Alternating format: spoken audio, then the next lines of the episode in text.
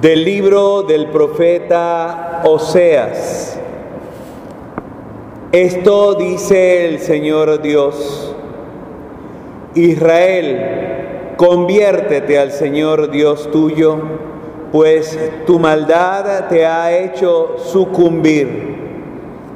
Arrepiéntanse y acérquense al Señor para decirle, perdona todas nuestras maldades acepta nuestro arrepentimiento sincero que solemnemente te prometemos.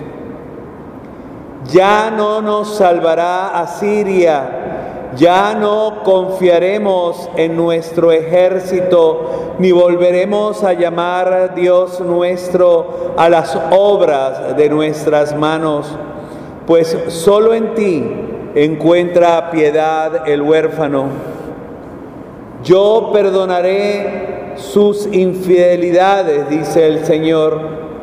Los amaré aunque no lo merezcan, porque mi cólera se ha apartado de ellos. Seré para Israel como rocío, mi pueblo florecerá como el lirio, hundirá profundamente sus raíces como el álamo y sus renuevos se propagarán. Su esplendor será como el del olivo y tendrá la fragancia de los cedros del Líbano. Volverán a vivir bajo mi sombra, cultivarán los trigales y las viñas que serán tan famosas como las del Líbano. Ya no tendré que ver a Efraín con los ídolos. Ya yo te he castigado, pero yo también te voy a restaurar, pues soy como un ciprés siempre verde, y gracias a mí tú das fruto. Quien sea sabio, que comprenda estas cosas, y quien sea prudente, que las conozca los mandamientos del Señor son rectos y los justos los cumplen. Los pecadores, en cambio, tropiezan en ellos y caen. Palabra de Dios.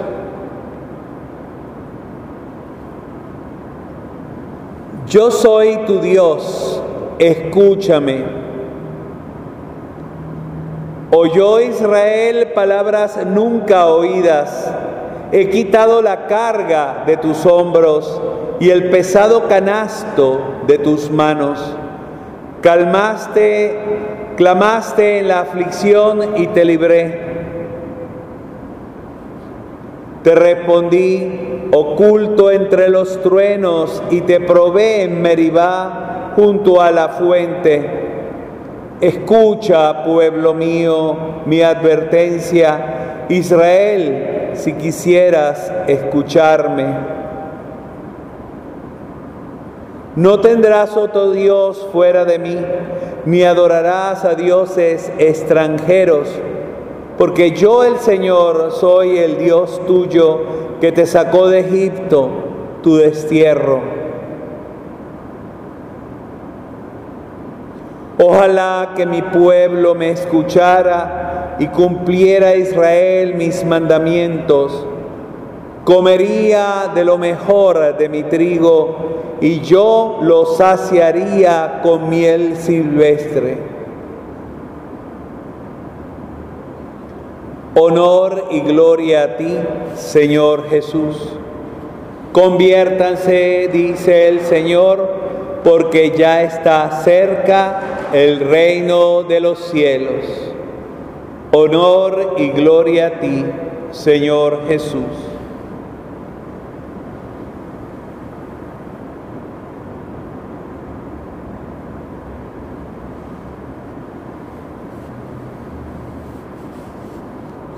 Que el Señor esté con ustedes.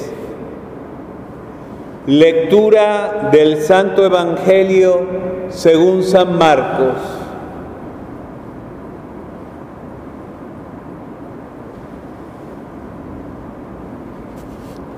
En aquel tiempo uno de los escribas se acercó a Jesús y le preguntó, ¿cuál es el primero de todos los mandamientos? Jesús le respondió, el primero es, escucha Israel, el Señor nuestro Dios es el único Señor. Amarás al Señor tu Dios con todo tu corazón, con toda tu alma, con toda tu mente y con todas tus fuerzas. El segundo es este, amarás a tu prójimo como a ti mismo. No hay ningún mandamiento mayor que estos.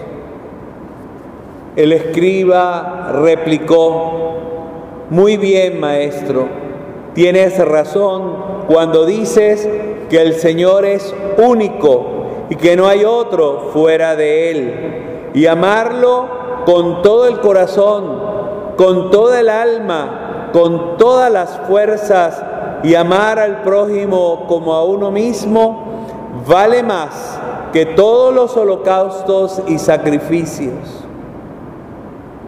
Jesús, viendo que había hablado muy sensatamente le dijo, no estás lejos del reino de Dios. Y ya nadie se atrevió a hacerle más preguntas. Palabra del Señor.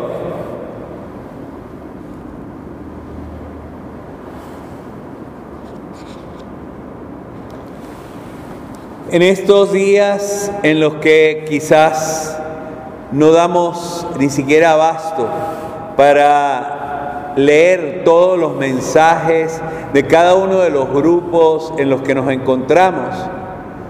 Tengo que decir que han habido cosas muy importantes y hermosas, como esta tarde el grupo aquí de la misericordia que decidió hacer dentro de su grupo la Via Crucis, y había algunas de las personas que se encontraban hasta en otros países leyendo una de las estaciones.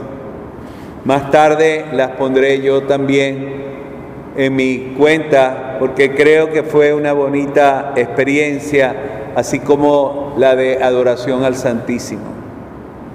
Pero quiero hacer mención de este día en forma particular a partir de la palabra de Dios de cosas que me han impactado.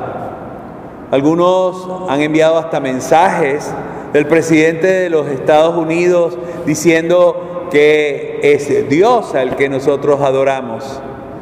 Recordemos que en, el, en la moneda del dólar existe una frase escrita por los padres de aquella patria, In God we trust. Algunas veces he tomado yo el pelo con eso y he dicho que algunos tienen ese billete verde como su propio Dios. Pero qué interesante que hasta el presidente de los Estados Unidos es capaz de reconocer en estos momentos de tragedia mundial, además de nacional, que debemos todos voltear nuestra mirada hacia aquel que quizás hemos abandonado confiando solo en nuestras propias fuerzas. Aunque a Dios no hay que buscarlo solo cuando estamos mal, porque entonces verdaderamente estamos mal. Quiero llamar la atención de todos porque la primera lectura del día de hoy nos hace entender que hemos llamado Dios nuestro hasta a la misma salud. Y tantas veces hemos colocado cualquier cosa por encima de ella, la hemos puesto por debajo. Y así Dios ha pasado a un tercero o cuarto término. Hemos comprendido nosotros en estos días, con esta tragedia mundial, de que el primer mandamiento tiene un colofón que es amar al prójimo como nosotros mismos. Y con el Papa Francisco, amar nuestra realidad, ¿Qué más tenía que suceder para que comprendiéramos que esta realidad se nos estaba viniendo encima? Porque nosotros los seres humanos preferíamos estar centrados en nosotros mismos que ver la presencia de Dios en toda su creación y en especial en aquellos más indefensos, humanos o no humanos que muchas veces hemos colocado de lado solo para brillar nosotros. Es por ello que les invito en este viernes de cuaresma a que sentándose junto a la mesa en cada una de sus casas, la oración sea profunda precisamente por esto. Que cada quien sea capaz de pedirle perdón a Dios por no haber comprendido su obra, por no haber comprendido nuestra humanidad, por no haber comprendido esta grande cápsula espacial en la que nos movemos y por haber conducido quizás con egoísmo nuestras vidas. Hoy, en este viernes, y mientras nos preparamos quizás para celebrar la Semana Santa de esta manera, solo por los medios de comunicación social. Abramos nuestro corazón para decirle a Dios, tú eres nuestro Dios, a ti te queremos escuchar, a ti te queremos seguir, solo a ti y la imagen que tú has colocado en nuestro pequeño universo, solo en ella queremos descansar. Que este momento tan fuerte de reflexión, alguien me lo decía, jamás hubiese pensado que iba a ser una cuaresma tan reflexiva, tan en contacto con la realidad cruda Oremos también por aquellos que hoy no pudieron venir a comer en nuestra olla porque se nos fue prohibido por las autoridades. Qué difícil recordar esto. Permítame solo un minuto para recordar a mi mamá, cómo ella nos enseñó y con papá a abrir los ojos en nuestro alrededor. Como ella que venía de la guerra y de pasar hambre, tenía frases para cada cosa. Cómo nos llamaba la atención cuando dejábamos de comer algo y nos decía, aquel que está saciado cree que no hay gente que pasa hambre.